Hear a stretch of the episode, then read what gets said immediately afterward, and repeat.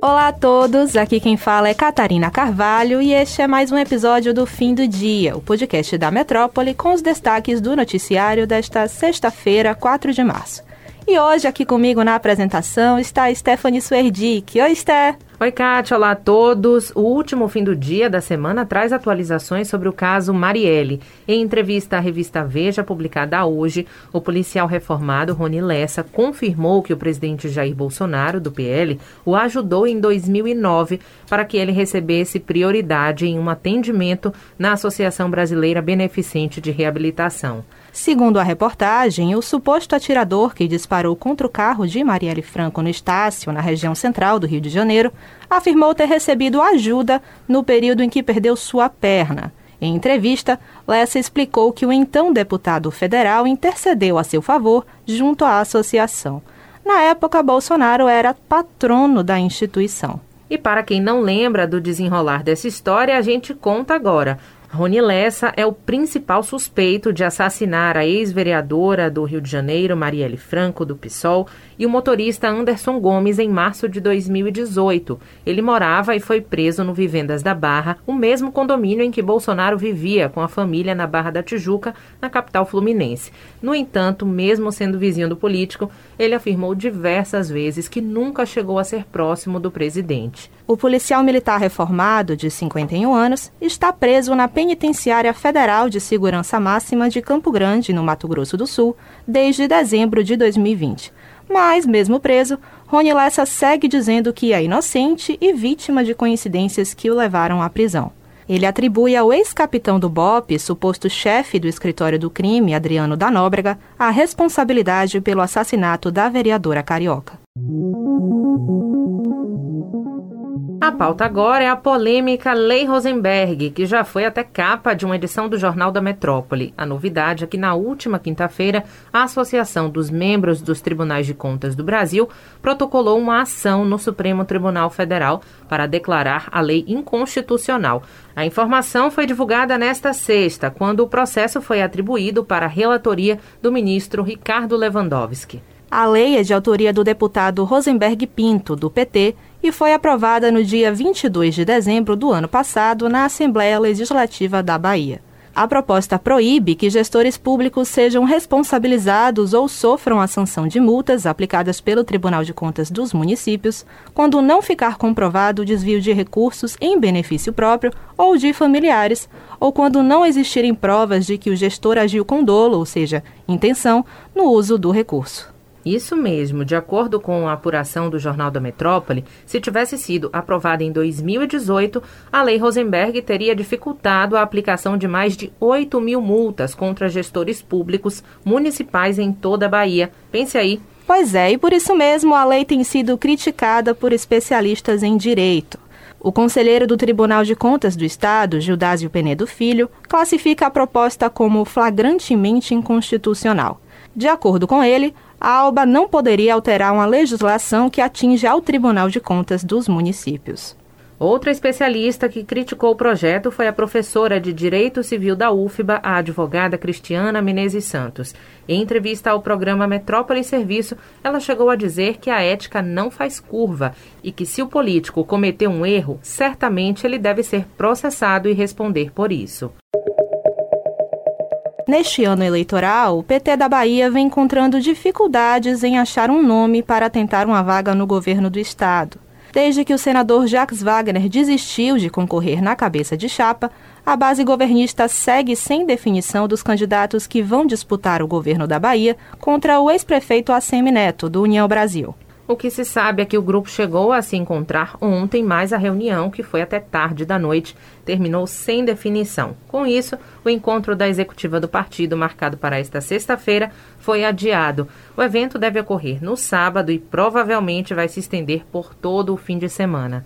Depois que o nome de Wagner saiu de cena, o PT tenta agora convencer o senador Otto Alencar, do PSD, a liderar a disputa. No entanto, Otto estaria relutante em aceitar. Publicamente, ele tem dito que segue candidato à reeleição no Senado. Um possível acordo nacional entre PT e PSD também ainda não está definido, apesar dos acenos do ex-presidente Lula ao presidente da sigla, Gilberto Kassab. Ontem a gente falou aqui no fim do dia sobre o desejo do Ministério da Saúde em rebaixar o status da pandemia para endemia da Covid-19. Pois bem, em dois estados do Brasil parece que a mudança de classificação está cada vez mais próxima. Isso porque alguns governos estaduais vêm mostrando interesse em flexibilizar medidas de combate à disseminação do vírus, como o uso de máscaras. Pois é, um lugar que já oficializou a flexibilização foi o Distrito Federal. Lá, a partir da próxima segunda-feira, dia 7, o uso de máscaras vai deixar de ser exigido em locais abertos. A justificativa para a decisão foi a queda das taxas de propagação da Covid. No início desta semana, o índice de transmissão estava em 0,66. Porém, apesar da liberação em espaços abertos, a obrigatoriedade do uso de máscaras fica mantida em espaços públicos fechados, nos transportes públicos, estabelecimentos comerciais, industriais e de serviços e nas áreas de uso comum dos condomínios residenciais e comerciais. Já para a entrada em shows e eventos esportivos, será preciso apresentar documento comprovando a vacinação com as duas doses. Outro estado que parece querer seguir o Distrito Federal é o Rio de Janeiro. O decreto publicado ontem pelo governador Cláudio Castro definiu que o uso de máscara contra a Covid passa a depender do entendimento de cada município. Exatamente, e os motivos são parecidos com os da capital federal. Entre as justificativas para a retirada das máscaras no Rio estão as melhoras sucessivas do cenário epidemiológico no estado e a diminuição da taxa de incidência de casos graves e óbitos. Também foi levado em consideração a elevada cobertura vacinal contra o coronavírus, assim como o avanço da vacinação para todas as faixas etárias maiores de 5 anos de idade nos 92 municípios fluminenses. A portaria destaca a responsabilidade dos municípios na suspensão da obrigatoriedade do uso de máscaras. No entanto, nos locais em que a Secretaria de Estado de Saúde determinar a permanência da utilização das máscaras, vão permanecer em rigor as penalidades previstas na legislação estadual. Já a manutenção ou não do uso da proteção em locais fechados na capital do estado será decidida na próxima segunda-feira pelo Comitê Científico da Prefeitura. O não uso do equipamento em áreas abertas já era permitido na cidade, mas a população ainda se divide, com boa parte das pessoas usando a máscara nas ruas, enquanto outras não. A edição de hoje está chegando ao fim com uma notícia muito preocupante. As obras sociais Irmã Dulce, um dos maiores complexos de saúde do país, com atendimento 100% gratuito, estão vivendo a pior crise financeira de sua história. A OSID é responsável pela realização de mais de 3 milhões de procedimentos ambulatoriais por ano na Bahia. Isso mesmo, a instituição da primeira santa brasileira, a Santa Dulce dos Pobres, vem atravessando um momento extremamente delicado, com um déficit operacional de 24 milhões de reais, valor que ainda pode ser acrescido em 20 milhões até o final do exercício de 2022, resultando em um déficit acumulado da ordem de 44 milhões de reais. Segundo a superintendente das obras sociais Irmã Dulce, Maria Rita Pontes, a crise é resultado da insuficiência dos valores recebidos em razão dos serviços prestados ao Sistema Único de Saúde, o SUS, derivado de contrato designado de plano operativo. O contrato em questão não possui cláusula de reajuste, de modo que a remuneração paga à instituição se mantém inalterada ao longo dos últimos cinco anos, sendo insuficiente para cobrir os custos dos serviços. A OSID ainda viu esse cenário ser agravado pela pandemia do coronavírus e pelo crescimento da inflação nos preços dos insumos, especialmente os hospitalares. O resultado foi o aumento das despesas com material hospitalar, medicamentos, entre outros itens. No mês em que se completam 30 anos da morte de Santa Dulce, os interessados podem ajudar a manter vivo o legado de serviço da Baiana.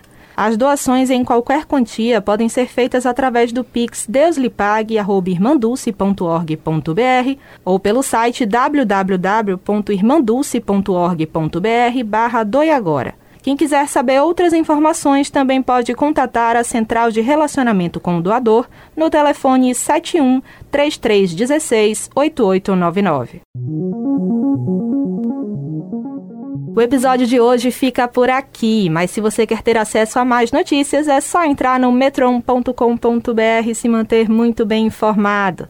Acompanhe a gente também pelas redes sociais, arroba grupo.metrópole lá no Instagram e arroba metrópole no Twitter. Lembrando que você pode ativar as notificações no Spotify para receber um alerta a cada nova edição do fim do dia. Até o próximo episódio. Tchau, Esté, até a próxima.